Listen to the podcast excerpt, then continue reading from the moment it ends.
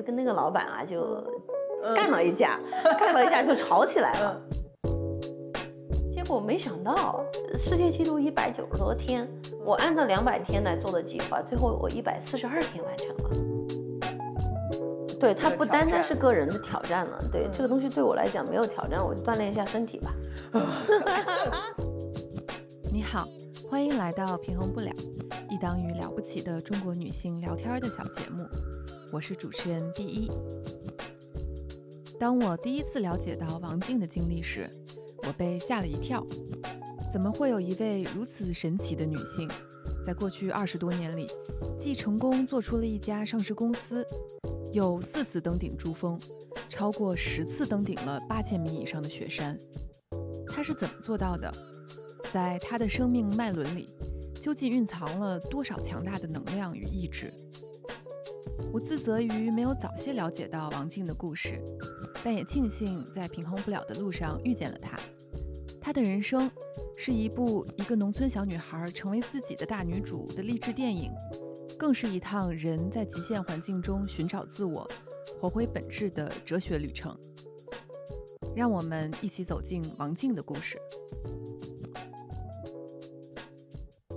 我我的童年，我小时候在农村长大嘛，然后四川资阳，呃，在四川资阳的农村，对，然后这个条件那就肯定很简单嘛，很艰苦嘛，那个时候，对吧？小时候我记得经常这个父母管着的什么，只怕你吃不饱饭啊什么的，就不像现在，对不对？现在的孩子，你说这个条件多好，然后从嗯，从一出生，然后到。上学一直上到初中的时候，然后才去到了资阳的县城。嗯，因为我爸爸在这边工作，所以呢那个时候子弟校，然后才去到那边。然后那个时候我都记得，嗯，经常被这个同学们嘲笑我的椒盐普通话。椒盐普通话，椒盐普通话就是你说四川话，然后呢你在那个。就是那个完全四川话来，别着这个声音来讲普通话的时候，实际上挺有难度的哦。所以现在有很多人可能不太听得出来我是哪呃在哪个地方出生啊或者什么的就没有了。所以后后期我就是呃特别注意自己去学这个普通话哦，所以可能也跟这个就是真正的这个四川人那种口音就不太一样了。就您小时候在。是一个在大自然中长大的孩子吗？对，小时候农村嘛，就是大自然，对吧？然后，而且呢，我是特别喜欢玩，就是调皮的一个孩子，对，所以我就觉得现在的孩子教育实际上跟我那个童年啊，实际上是一样的。你要让他玩，我小时候就是一个孩子王，我就 对，像玩的就。男生玩的什么东西，然后我都会。你像以前可能，在我们那年代，可能是这个还是性别上面还是有男女不平等的这种歧视更多一些。那以前小时候呢，你你是个女孩啊，那你的大家都说。你是个女孩，就得像个女孩样子。那我就问你，女孩是个啥样子？对呀，对，就是。所以呢，在我的骨子里面，就是有点不服输的，就是我我就会问这个问题。对，但一般的女生不会，一般的女生就会说：那我要梳辫子，我要穿裙子，然后我要在家读书。嗯，一般都是这样的，对吧？嗯。但是你会发现，你看有了 ChatGPT 以后，你看你读书，你读多少东西有他读的。多呀，是的，是吧？这些都属于就现在就慢慢发展就成为工具了。嗯，所以我想说什么呢？就是小时候的这样一个环境，就是户外的这样一个环境。嗯，实际上它是锻炼孩子，一方面是说去跟大自然这种呃接近。嗯，接近实际上大自然它是一个天生的课堂。嗯，因为它里面有太多的这种东西了。为什么我们说要？人与自然的融合，现在对不对？嗯，以前可能不提这些东西，但是现在提的越来越多的人与自然融合，所以我从小就在 人与自然当中融合，对，所以我小时候就经常在山上放羊啊，然后跟小朋友这个这个打闹啊，嗯，那您是那听上去就是是那种比较外向的。野丫头，呃，对，小时候是属于一个野丫头，但是我长大以后，我觉得我是双重性格。我安静的时候特别安静，就是能够坐下来，就是不动窝的那种，就甚至我们说的那种宅女，就你很难想象，我能宅在家里，你很难想象，对。所以您是相当于小时候就比较无忧无虑的啊，然后玩儿，然后一直到了您说考学考到了县城去，对对然后等于很早就开始工作了。对对，我 我这个我这个十几岁嘛哈，然后进到县城的时候，我刚才不是说这个被被这个同学们嘲笑这个嗯教研普通话的事儿，嗯所以后期你就知道哦，原来这个方面还是要很努力的啊。嗯，所以有时候我们的成长实际上就是被呃这种困难、被这种打击，然后各种的这种呃遇到的失败，然后你去总结，你去发心说我在这个上面要做一个补足，然后呢你就有所进步。那像您小时候，就当时您决定，后来就是等于先是读幼师幼师，然后后来又不读了，对决定出去打工是自己的一个决定。我我当时就是考上这个幼师之后嘛，嗯幼师之后出来就是个铁饭碗嘛，啊三年之后，啊对吧，就嗯可以教书了，教幼儿去幼儿园。我当时都去幼儿园实习了，还特别喜欢孩子。但是后来呢，就上了这个一年多的时候呢，正好就暑假，我记得是。就来了一个招聘，然后工作招聘，再去广西北海嘛。嗯，然后呢，那个时候我就背着这个父母就去 去应聘，知道吗？对，然后知道这个信息以后就去应聘了。哎，结果五十几个人选了十三个，我是其中被选上的那个之一。然后我就后来我就跟我父母说，我说我说我要去工作了。您那会儿知道广西在哪儿吗？很远不知道，只知道很远，只知道只知道大家说这个广西北海市开发热潮，那里就像天堂一般，就描述的就超级的好，你知道吗？哎呀，后来后来那个这个。我就真去了，但是父母是不同意的。其中我就问了一个我的这个，也当然也还问了一些老师，对吧？因为我觉得那个时候是人是需要一些就是啊、有经验的人告诉你是怎么样的，但是最终决定都是自己做的这个判断。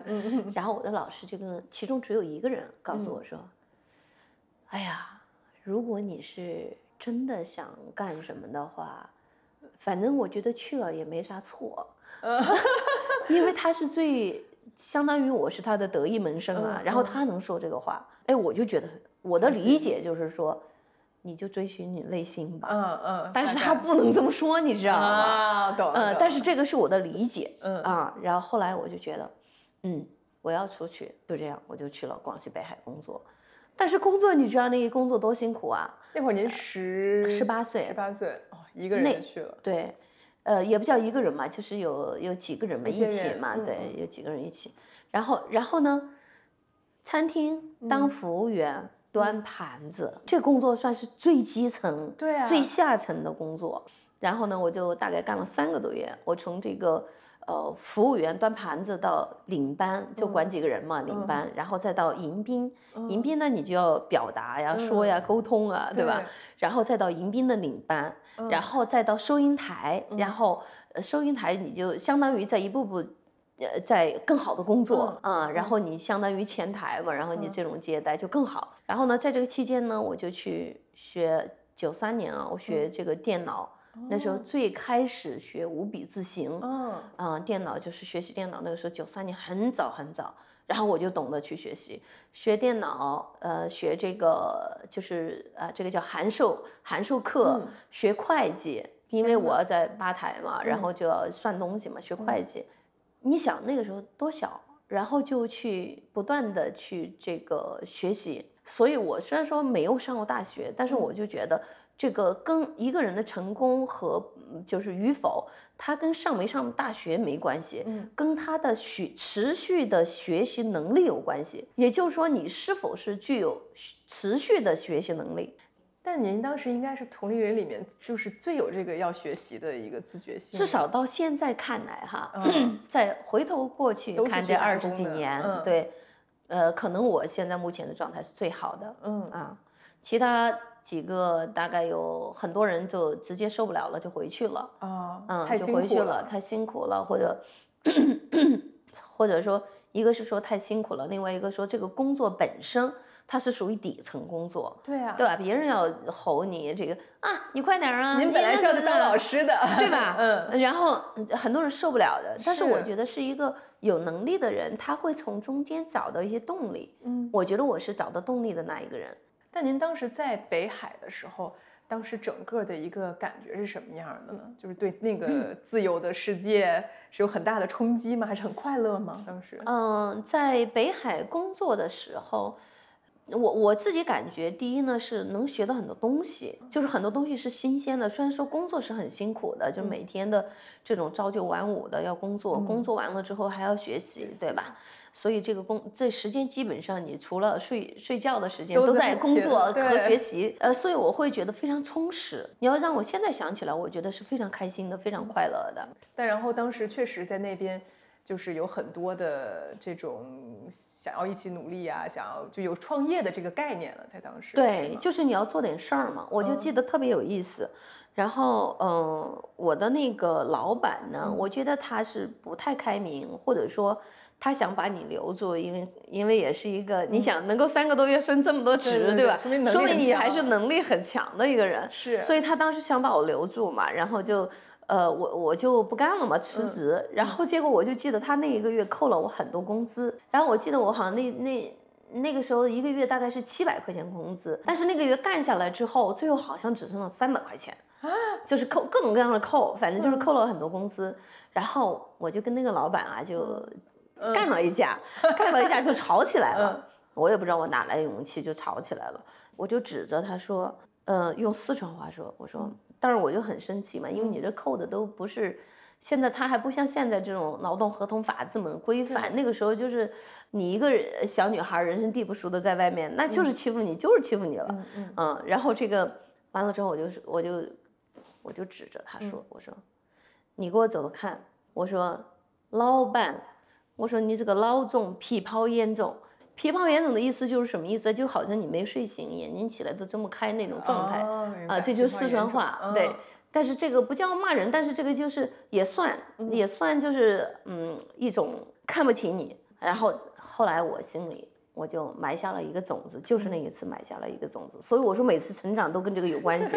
埋下一个什么样的种子呢？我说那时候我还哭了，哭了是之后啊，我当着他是没哭的。之后我想这件事情，我就觉得。哇，他妈的受欺负是吧？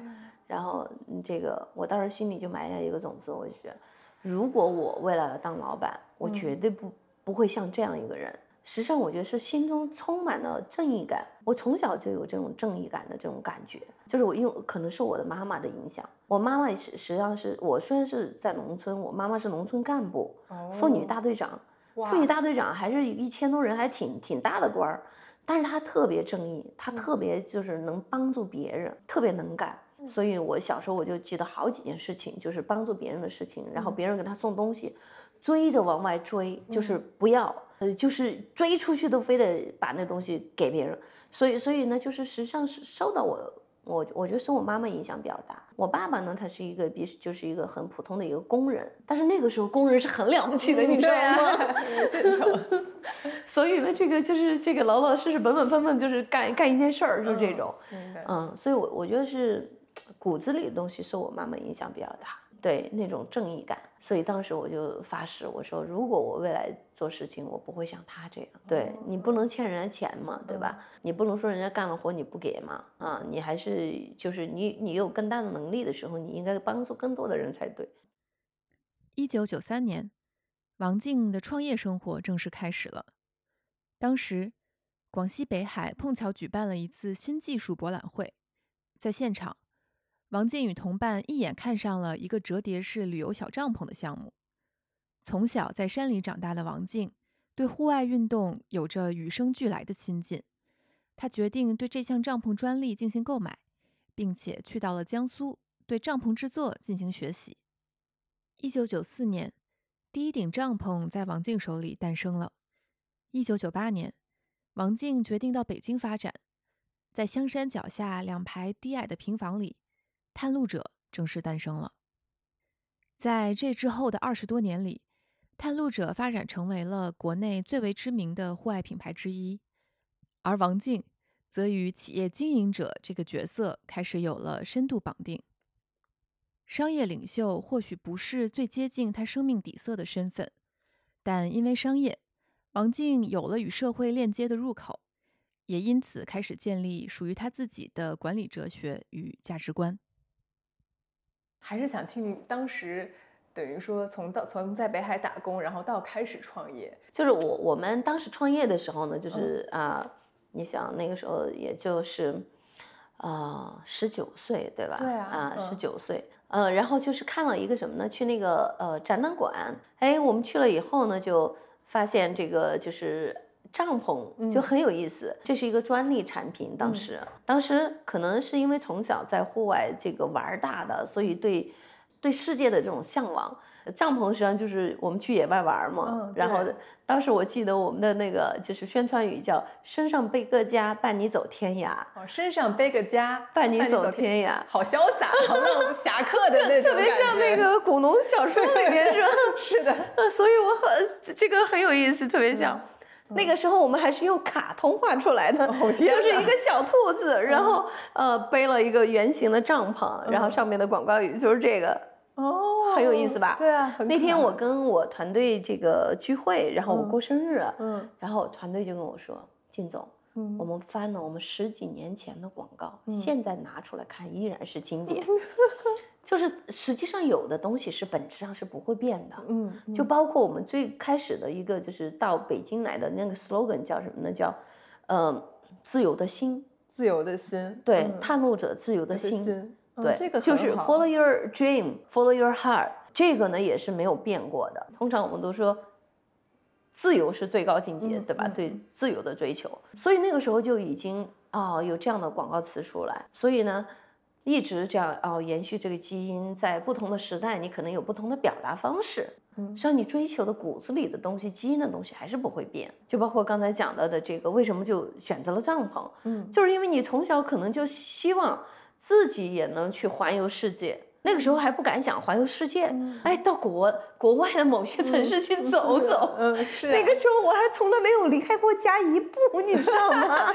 离开自对 对，然后从四川到广西北海上千公里，那就是已经是太远了好远好远呢，你想想，嗯嗯，但就是有这个梦想，从小就想要行走天涯。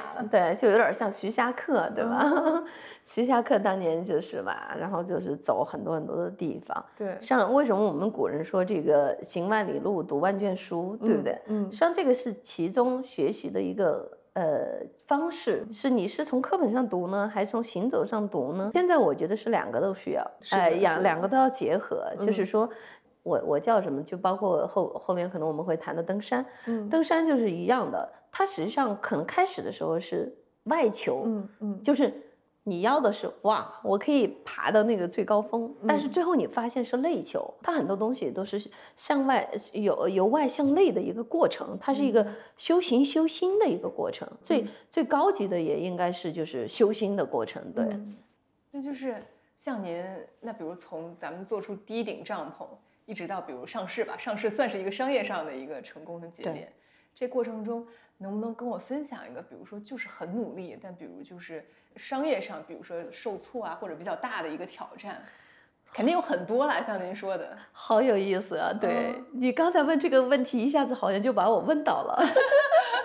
因因为我是属于一个什么样子的人呢？记就是记事儿不是吗 记记下的全都是开心的，哦，知道吗？嗯就是那些不开心的事情，好像就把它放到一边了。肯定有啊，对吧？比如举个例子，我我就记得这个那天我那个助理还在说呢，他说还没有上市之前的，嗯。然后就相当于你公司很小嘛，就几嗯个人嘛，但是你你的这个 title 都写的是，呃，这个业务经理，经理嗯。然后或者是什么呃副总经理、总经理，反正这个我当时就写的是业务经理，然后一看这个人这么小，然后呢，那个我就记得去送货，当搬一箱东西放那儿了。然后旁边人说：“这是我们经理，这 是 主管，类似于这样。”哦，我我就觉得，哎呀，就就一下子你就你你知道吗？就实际上那那个时候是觉得，就是你得放下身段做一切事情。是，你可以，你你不但要是个搬运工，你还要是一个管理他们的这几个、这这几个小团队，呃，然后呢，你还得是个裁剪师，你还得是个设计师，你还得是个画板师，甚至你还得是个印染师，就各种东西都是新学来的，你知道吗？嗯现？那学的。对，那那个时候我就记得那个就是那个叫什么印刷那个网印，然后就是要刷那个板子，那个都是要去学，你知道吗？那个 logo 不但自己要画，而且还自己要印，然后那个帐篷还得自己去裁剪、去设计，最后做出来成品你还得搬到客户那里 去卖然后去卖，然后最后还说。我们经理，这是我们经理，然后你们一抬头看，搬着东西上来了，然后一身脏兮兮全是个作坊的那个那个状态。嗯，特别有意思，嗯。但是一点一点的也变成了，最终变成一个规模化的。对，然后你从一个产品，然后到十个产品，然后到上百个产品，然后到现在，哇，那就是太多产品了，对吧？这一系列的东西，所以它都是一点点积累起来的。实际上，可能这代表一个人的就是心态吧。就我还是属于一个非常乐观的心态，我觉得乐观的心态能够给人就是嗯带来很多的活力。那您是一个什么风格的管理者呢？呃，管理者，管理者肯定不是那个餐厅老板那个类型的，肯定不是。嗯嗯，我我我对我对我的这个同事们哈，我觉得是很平等。我经常跟大家说一句话，就是在公司，每一个工作都值得尊重，每一个工作岗位都值得尊重，哪怕今天端茶倒水的阿姨。都值得尊重，因为在他的这个能力范围，因为我们的人啊，他是有能力范围的。有的人能力范围大，有的人能力范围小。他在他能力范围能够把事情做到极致，就已经是非常棒了，就非常值得表扬，非常值得尊重，对吧？如果阿姨能够天天把这个桌子，呃，给你擦得很干净，地上的这个。呃，这个地板给你拖得很干净，然后能替你想到一些他力所能及做的事情，就非常好，非常值得尊重。所以回过头来看，就是做企业这一路以来，其实不管是作为一个管理者，还是作为一个产品的设计啊、研发，其实您都是还是很有成就感的，然后也很享受这个这个过程的。是，我我是非常享受的。嗯，我觉得你自己选的东西，你一定要。呃，这个就是要有享受的这个心态，弄懂反正也没法后悔了。对对，因为做成一件事情的话，它不太容易。如果这件事情相当有创造力或者怎么样，它是不太容易的，或者是呃这个超出世俗的一些东西的。所以所以呢，你要去承担别人看不到的那个苦，这是需要自己承担的。我肯定也是有自己就是煎熬的部分嘛，非常煎熬的时候，对吧？嗯啊，这个人要不要开掉啊？要不要换呢？嗯啊，如果换的话，又是老人呢，有那么多贡献啊；如果不换的话，他又实现不了新的这些这个路径啊，嗯，对吧？新的管理方式又是，这些都实际上是挺煎熬的。还有就是市场的这个变化呀，疫情带来的这些。一切的这个变化不单单是工作啊，包括你的生活呀，对吧？然后很多东西它都是在变化，在焦虑的。但是焦虑不能解决任何问题，只有面对它，就是你要找到一个方方式方法。然后，而且你想了想，焦我我对焦虑这件事情，我说这是每个人都有的。但是呢，我就叫焦虑可以，但不要一直处于焦虑中，就是希望尽可能的把焦虑的时间缩短。焦虑的时间缩短，实际上就是你做决定的时间缩短，因为你一旦做了决定就不焦虑了。做决定的时间缩，哎，做缩短。假如说你这个决定做的很长，你就一定会焦虑。是，就纠结在。对啊，你在纠结一件事儿嘛，没想明白。对对对。实际上你要找到一种方法，就是要让这个焦虑的时间变短。哎，只要做了决定了，你肯定就是干嘛，对吧？你就不需要再焦虑了嘛，你就需要行动嘛。嗯，对。这个这个建议很实用，就是避免焦虑，就尽量把做决定的时间缩缩短。对。二零零七年，一次偶然的年假，王静第一次与雪山结缘。二零一零年，他首次挑战攀登珠峰，从尼泊尔南坡成功登顶。在这之后的十多年里，他开启了在外人看来不可思议的攀登人生。除了数次挑战珠峰及八千米以上的雪山之外，二零一四年，王静用一百四十三天的时间完成了地球九级七加二的登顶，成为了全世界该计划完成时间最短的人。王静曾写过两本关于登山的自传，第一本叫《静静的山》，第二本叫《静静至极》。我特别喜欢他第二本书的名字。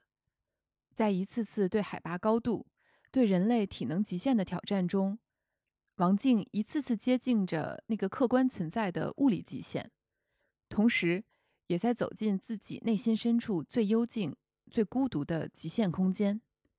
在那里，只有他自己，但也有整个宇宙。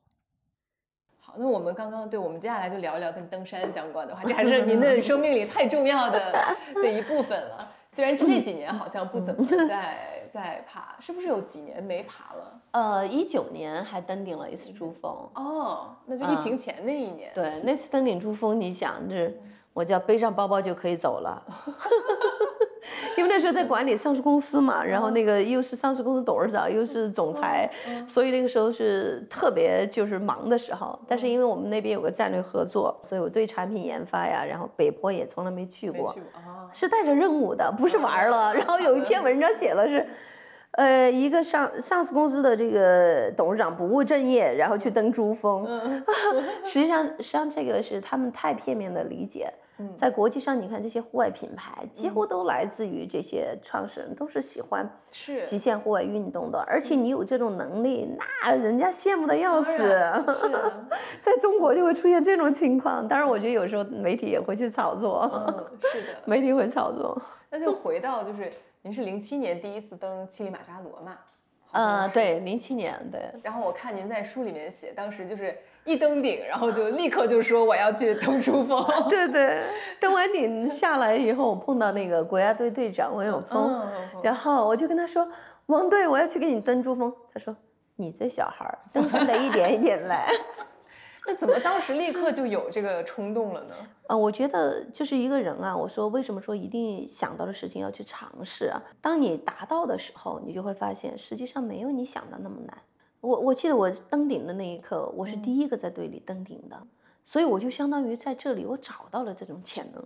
所以你看后期也是国际队伍十几个国家在一起，将近二十个人在一起登山成员，我依然可以第一个登顶。嗯，所以就是有点天赋在的，可以说可以说有点天赋，但是这个天赋也来自于你有天赋，你还得去努力。没有说谁有天赋坐在那儿就可以吃饭的，这就所以要去挖掘自己的那种潜潜能。所以我就觉得哈，从登山这个例子当中来看，你看我是当年登了乞力马扎罗之后，当年就登了一个八千米，当年就登了，当然当年就登了一个八千米。实际上很少有人做得到这一点，就是基本上我们登山需要一点儿。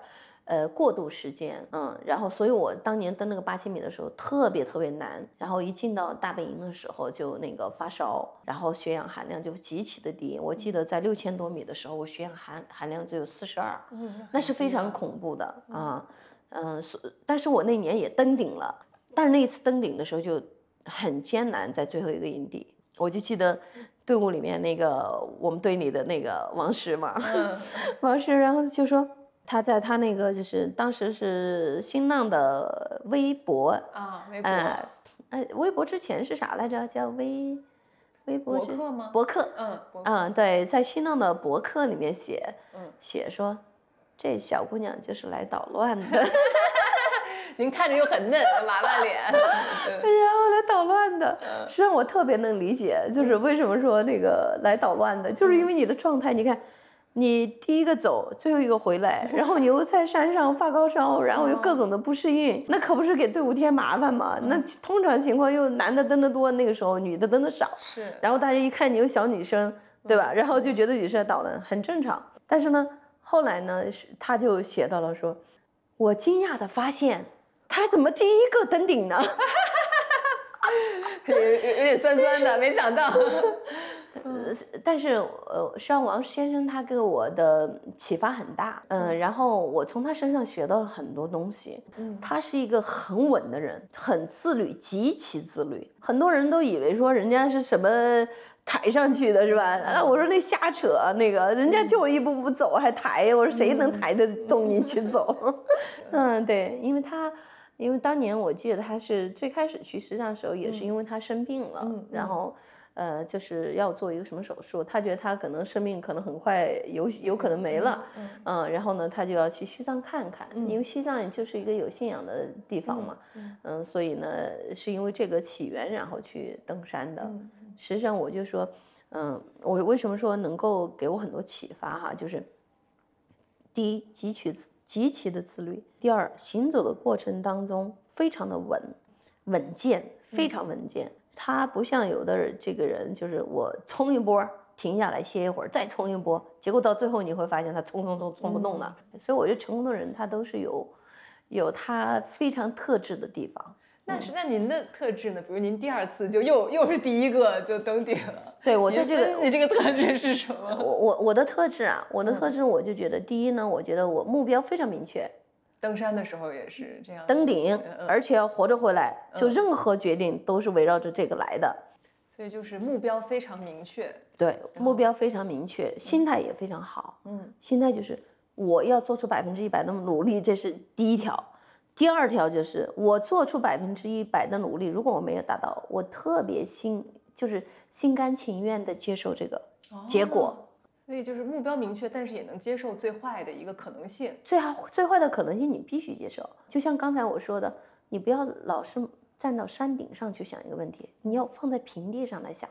嗯，你没有到达，你就大不了我再上啊。只要我活着，最重要的是 对。只要我活着，我就有机会。您当时登山，然后就是像我们这种没有系统性的在经历这件事情，可能就很难想象您作为一个登持续登山者，比如您的怎么去规划这件事儿呢？比如您嗯是说，但是有几年我要集中要做这个这样的一个项目，要挑战多少座山，然后您会有一个长远的计划吗？说我一定要完成啊、多少多少的一个？这个分阶段性，嗯，就是我叫人不要好高骛远，对，是分分阶段性，跟做公司一样的、嗯分阶段性。好的好的，拆解目标。拆解目标，对。嗯比如说你第一次登顶了乞力马扎罗这个嗯五千多米的山，嗯，你就有个下一个目标。下下一个目标，你是说出来了珠峰，八啊，珠。峰，但是它实际上是需要一步步来的，要登完六千米、七千米、八千米之后才能登珠峰的。但我是比较跳跃的，我直接从五千米就跳到了八千米。所以那个国家队队长王永峰跟我说，有一次我们一起在做那个就是分享，嗯。台上分享的时候，嗯他说你们可别学王静啊。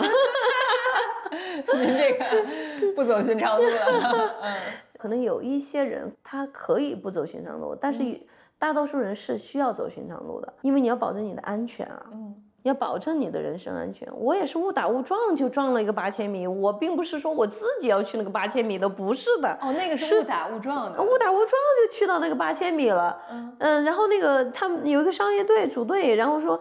靳总有个八千米的山，你要不要来试试？我心里就想着可以啊，然后我就来试一下嘛。那我到六千米还是七千米没关系嘛，哪知道就登顶了嘞。哎，好凡尔赛，还是第一个登顶的是吧？那这个信心一下子就又又又又建立了一点。是，所以最后连我自己也很惊讶，就嗯到顶了。那最后就是登珠峰这个事儿，那当年也是，呃，十九个人对吧？国际队伍，那么十一个国家，嗯，那我第一个登顶，我也很惊讶，哦，珠峰你也是第一个。我也登顶了，天哪！嗯嗯是因为有了这样一些，也包括珠峰和洛子峰连登。嗯落子峰相当于是什么？中国人首登这座山，没有人登过。嗯当年，然后我不但登顶了这座山，而且是无氧登顶。我们当时是一个女子队，那是我参加的一个女子队，德国队、法国队、美国队、中国队，然后我们四个女的，最后有一个取消了，然后呢，法国队那个取消了，然后就剩到一个德国和美国，然后德国队是无氧，美国人是有氧，然后我也是无氧，我第一个登顶。哇其中德哦国人是个大长腿，我超级怕他，我每次 在训练的时候都很怕，因为他腿太长了，你知道吗？他就走路就特别快。与大部分专业的登山家不同，对王静而言，在进行过一次次接近极限的挑战之后，他需要投入到另一种生活里，在企业与个人生活的琐碎里完成那些关于责任的部分。这样的转换对王静来说并不是一个问题，或者说，正是在这样一次次的转换中，他找到了自己在山顶与山下之间的位置。这个位置始终流动，而王静也在始终尽可能的保持自己的自由。但是最后发现，他是不仅仅说是体能，对，它是一个综合能力的表现。极限运动是一个综合能力表现，心理素质以及你跟团队的相处的这种关系，它都会方方面面都会影响到你。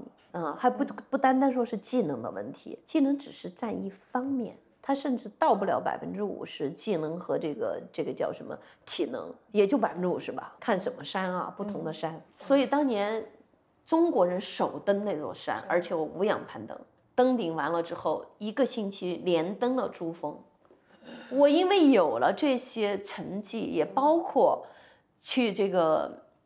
呃，布勒阿特就是这个巴基斯坦组队的这样的带队的这样的呃经历，我才有了能力去规划说我要不要去破这个最快的这个记录。嗯，对。结果没想到世界纪录一百九十多天，我按照两百天来做的计划，最后我一百四十二天完成了。对啊，这个简就是，但您当时像您说的，而且很多人会认为 他又有钱。然后他也也不缺团队，他肯定很多人替他服务啊。不是的，这个是一个挑战自我的过程。我一个人背着包包，拿着我的所有的几百件行李，走遍了全世界的七座山加南北两个极点，用一百四十二天的，一百四十二天连续，连续一百四十二天什么概念啊？每一天都在路上。我看过您那本就第二本书嘛，真的很夸张，感觉没有一天那个觉睡的是哦，那个那个太夸张了，连续的。现在让我再去做这件事情，我觉得我做不到了，我觉得我体能做不到了，也许嗯是体能的问题。我现在体能做不到了。您那会儿是那会儿我哎英语还不行，还只会 会一个 what，然后就一个人背着包去去做这个 这个挑战，但就是每一次因为。在我想象中啊，就是去到这么极限的环境中，然后有挑战自我完成，然后比如回到这个所谓咱们的现实世界，回到世俗的生活当中，会有一点不适应嘛？要有一个从来没有，我觉得很适应，我很放松，这么厉害，这也我想这也是一种天赋吧，因为应该可能有一些人他转换可能需要一点过程。我很享受那个回来的时候啊，我就觉得天哪，终于回来，洗个热水澡，吃顿好的是吧？终于又可以吃上火锅了，终于又可以睡在那个软软的沙发床上了。对对对的。但您的像您的孩子从小，其实他们是在看着您登山这件事情。我带我我不仅仅是他带着他们，我是带着他们玩哦。所以他们对于自己的母亲是一个登山家、一个探险者也好，这件事儿 他们怎么理解呢？他们面对我的时候就会说。我不会干这件事情的，标准青春期的回答。然后，但是呢，跟别人说起来的时候，就是，哇，很骄傲的。嗯，我为我妈妈骄傲。嗯，哇哦，这个是我从他的老师那儿听到的。所以呢，你会带着他们玩，但是他这么小，你也没没必要说带着他像我玩那么极致。但是实际上，他们骨子里，尤其是老大，具有非常强的挑战精神。你看哈，我带他们俩。嗯，去登山，嗯，我就带他们去乞力马扎罗。哇，那也很厉害。他们七岁九岁的时候，我就带他们去乞力马扎罗。他们不一定登顶，那一年他们没有登顶，但是呢，他们能到哪儿到哪儿。也要让他们感受登山的这种挑战。实际上，人他小时候就是他干过一些很苦的事儿，你回头过来看，哎呀，这点算啥呀？嗯，就不是苦，你懂吗？所以一定要经历一些难度，然后回头看的时候才不是苦。第二次我带老大去了四姑娘山，四姑娘山，十一岁哦，哇，登顶哦，四姑娘山呢？嗯，他跟我说，因为我知道那个过程相当相当的难。难到什么程度？难到我们的向导跟我说：“金姐，哎，我们下去吧。”然后我说：“是你了解我孩子，还是我了解他？” 所以您相信他还可以？我相信他还可以，但是向导他会保守一点，因为他怕出问题。因为小孩子高海拔就是缺氧导致窒息死亡的这种情况。情况，哎，所以当时我就问他一句话，我说。我你你了解我孩子还是我了解你孩子？因为他们知道我有太多的高海拔经验了嘛，是吧？对这个是前提，对，就是你要专业很，这您比他们还专业一些。从这个角度来讲，肯定是，但是对于四姑娘山本身，肯定他们比我更懂嘛。嗯，对，所以我我的结合来讲，那我我觉得他是可以的。最后，在孩子印象当中，现在他说起来是妈妈骗他上去的，是一步步骗他上去的。好辛苦，妈妈骗的也辛苦。对对对，然后最后就是我啊，清楚的记得我是在最后一百米开始跟他数，哦，实际上完全不是一百米。就是两千米吗？实际上是很远，我不记得是多少千米，但是很远，但 但是可以看到山顶了，你知道吗？就跟他说，哦，现在只有一百米了，因为小孩子不知道一百米是多少，然后就说这个山顶了，你看嘛，山顶就在那儿，哦，走走走，哦，你看现在九十九米了吧，还只有九十八米了吧，好，你再走一段，妈妈太用心了。真的 啊，然后最后你看我们只有五十米了。只有只有最后十米了，你看越来越近其实还有一了百米。啊天哪，就是最最后你会发现哈，在这个里面也是小孩子挖掘他潜能的地方。对对对，所以女儿现在没有说要爬珠峰吧？没有，从来没有。然后然后甚至我这么想过，我是开玩笑的时候问过，然后我说，哎，你要不要去登珠峰啊？那我才不会去呢，那么累。但是也许哈，到哪一天啊，他想挑战的时候，也是有可能的。对，嗯，也是有可能的。比如说我们来个什么，我七十岁是吧？然后登一次。看看是妈妈比较快，还是女儿到时候比较快？可能还是妈妈，或者六十岁再等一次。对我，我觉得年龄这个事情嘛，他每个人都是随着我们这个人就是要长大的，这谁也变不了他 就自然规律就是这样。但是对于心境来讲，我可以保持永远十八岁的状态吗？嗯十八岁是什么嘛？十八岁就是年轻的一个象征嘛，嗯就是好奇心嘛，学习能力嘛，就是这东西嘛。嗯，你只要保持充分的好奇心和学习能力，那不就行了嘛？对，是，也许我学的比他们笨，比你都要笨很多，很慢很多，不要紧啊，我还是学呀、对，心态心态好最最重要。但是我觉得特别有意思的是，您说就是因为我看您写的印象特别深，就是说其实登山其实是一个组织型的一个一个运动，对，其实跟管理其实本质是很像，是很像的。非常像。但就是比如说在山上跟人打交道，哎，跟在地上 跟人打交道，它本质是一样的吗？一样的，我觉得是一样的。嗯你的环境不一样，是变得更难了，然后这个需要体能了，对吧？那个时候可能需要体能了，需要嗯技术了。对，但是在在在这个城市当中也是一样的，登山就是树立一个目标，今儿去珠峰，目标就是山顶，然后你要活着回来，这是我们的终终极目标，就是终极目标是实际上是活着回来，并不是登顶。很多人把终极目标设置成登顶了，不对的，终极目标是活着回来，就跟管理企业一样，活着就有机会。三年疫情死了多少公司，只要你活着，就行，只要你挺过来就。行。对，重点是活着。对对吧？嗯活着嗯啊，活着你就有机会。所以第一就是设定目标，一个团队嗯是否是能融融洽相处、相互赋能，而不是说你跑快一点，我跑慢一点，你就怎么着了？嗯不是这样的，嗯是相互互赋能。如果这个能达到这一点的话，那这个事儿基本上成功概率是大于失败概率。然后过程很艰难，非常艰难。在别人有问题的时候，你是否是得帮助，对吧？嗯，因为你你帮助别人，别人也会帮助你呀、对，因为这个过程很难啊，不是一个人可以达到的，所以是一个团队可以达到的，必须是团队才能达得到。所以就是极致目标不是一个人可以达到，但是作为领导者很关键，思想统一。嗯 领导者就是思想统一，你要怎么样让大家达到思想统一？刚才我们讲的信任，相互信任，那你领导者会不会分配啊？每个人他长处都是不一样的，对吧？我也有短处，我能力肯我嗯体能肯定不是最好的那一个，但是也许我的领导能力是最好的那一个，对吧？嗯嗯，所以呢，就是在这个过程当中呢，你要懂得去把你的团队团结好，分配好任务，分配好任务，好干嘛？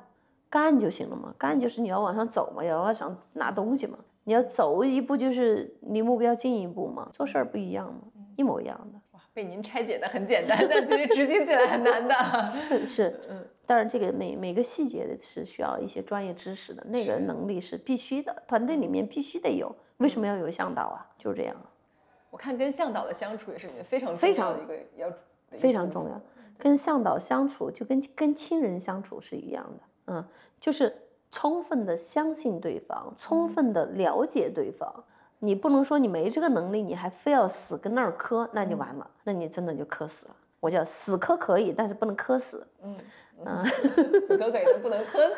对嗯但是半死可以，我们通常形形容的是我们累的半死，这个时候是可以的，半死行，全全死不行。不能死掉。半死是累的半死，你可以累呀、累不要紧嘛，但是你不能被累死了。嗯，对，而且攀登的时候有很多时刻只能跟自己没错，对话，感觉很孤独。这个孤独，呃，也是一种能量，因为你一个人在最艰难的时候，谁也帮不了你，那怎么样才可以自己帮到自己呢？就是你自己的那一个思考，你自己的那一个决心，你自己的那个毅力、那个信仰是什么？我可以做到，哎，去发发这个问题，我可以做到吗？一直问自己，哎，一直在问自己，对对对。那现在对您来说，反正攀登远没有说要结束或什么的。我从来没有想过结束，从来没有想过，创业也好，登山也好，从来没有想过。但是有一个目前下一个想法是什么呢？对于攀登，有可能明年就去了。好的，是这样的，今年实际上是有一个七千多米的攀登，但是对于常规来讲，大家七千多米已经很高了，但是对于我来讲，真的是背上包包就可以走。嗯现在我的身体状态是背上包包就可以走去七千多米，就肯定没问题嗯啊。嗯但是呢，就是比如说八千米的山，比如说珠峰，嗯那明年我有可能还去一趟。嗯，现在明年是科考队，然后有可能要去。就现在，比如去珠峰这件事，对您还有挑战，是个挑战吗？它是这样的，要说从技术难度来讲，我已经克服技术难度和心理的那种难度，我已经克服过太极致了，对，太极致了。然后它依然是个难度，因为它毕竟是个八千米的山。但是对于我来讲，我不是说要去挑战珠峰的高度和难度，不是的。嗯，我是觉得这件事情可能变得更有意义了。比如说科考队的话，你要去做一个顾问，去做一个指导，嗯那你有很多经验，然后分享到他们，帮助到他们。哦他们那我觉得对呀、我因为很多科学家是上不去的。所以有更多其实教育意义和一个嗯实用的、实用的意义对在，而不在而不只是个人的一个。对，它不单单是个人的挑战了。对、这个嗯东西对我来讲没有挑战，我就锻炼一下身体吧。让我们这些气短的年轻人听了，真的吓吓死了。说爬爬珠峰去锻炼一下身体。你知道那当年就是一九年的时候，我怎么去爬珠峰的吗？嗯通常一般就是说登珠峰要两呃四四五天到两个月嘛，这样子或者两个月左右。嗯然后呢，我是今天还在办公室开会，然后弄好了东西之后，第二天就飞到拉萨，飞到拉萨的第二天就直接跟大队伍就 去了去去那个大本营了。嗯但其他的人就是一般都要有一个星期在嗯拉萨去慢慢适应。嗯呃甚至有的人我知道提提前两个月呃两个星期就过去了。嗯好，然后呢，在登顶的这个过程当中呢，然后不是要等那个天气嘛，就等最好时机天气适应完了之后啊，在七千多米，然后等天气的时候，我就直接又飞回北京，然后飞回北京工作了一周，然后又飞回去跟他们一起登顶，就这样。然后就登完顶以后，我当天就能下到六千多米。然后下下来，第二天、第三天我又飞回北京，又开始工作，就是别人的珠峰连轴转。是您的香山。我觉得那次太极致了，嗯，然后然后就开始就是。周一到周五那个战略管理会，然后就是从早九点到晚九点，然后中午只给二三十分钟吃饭的那种。后来那个就等到那个叫呃战略会开完，然后我就停下来了。那个时候我就突然间歇下来了，你知道吗？嗯，我就会觉得啊，我会不会猝死？所以爬山完全没事，是开会然后猝死了。是因为他脸肿脸转了肿，，是的，就很少有人说我去登登完了以后，我飞回北京，然后开会一一周，然后再回去。真的，我现在想起来都很疯狂，真的很疯狂。真的是。我真的这个事儿听上去简直就是在我们听来，真的觉得就是荒诞加荒诞。但您现在因为珠峰一一共已经爬了有登顶过四次，登顶四次了，嗯，每次都是不同的目标。所以就像我说，就可能就像香山一样。像像工作嘛，然后嗯也可以。所以我我希望就是你看自己有这么多一些经历和经验哈，嗯比如说呃，如果是去到队伍里面能够做到一些啊、好的经验的这个调，就是对其他人调整的话，嗯，我我觉得也是一个非常有意义的事情。但就是反正对攀登这件事儿还依然是开放的，永开放有新的攀登，攀登跟创业工作一样，永远都是开放的。我不去设定它说，呃，我什么时候需要去登，我什么时候不登，我不嗯设定。当我觉得需要登的时候，我就去吧。然后当我觉得该哦不登了，那我就不登了吧，就这样。所以我不去设定它。对，对，我刚才有个关于登山的问题还忘了问您了，就是说我看这个您也写到女性的攀登者其实要遇到特别多额外的这个嗯，挑战啊、困难什么的。女性可能就是不像男性嘛，对吧？嗯那个有生生生生理上的现实问题现实问题。嗯啊、比如说例假呀，然后上厕所上厕所啊，嗯，这这些肯定是跟男生不一样的，付出要更多的。我觉得就是让他自然而然吧，就是你该来例假你就来例假就好了，因为本身就是一个自我挑战的一个过程嘛。嗯，我也有登顶期间来例假的时候，嗯，非常恐怖的，是啊，我觉得 就比男生比男生要难太多了，因为上一次厕所要太难了，有可能失掉生命。嗯。因为有一次就是有一个案例，就是有一个人上厕所，然后在八千多米，他没有系那个安全绳，结果就滑滑下去了，就没了，嗯，这个人就死了，最后就牺牲掉了。我想到作为正常女生，平时来姨妈什么都都很痛，然后对让在极限环境中经受这些，真的是很大的挑战。对，但是我觉得那是就是女生的一个需要解决的问题，嗯，解决就好了，因为就是难嘛，比别人更难，是那也得解决。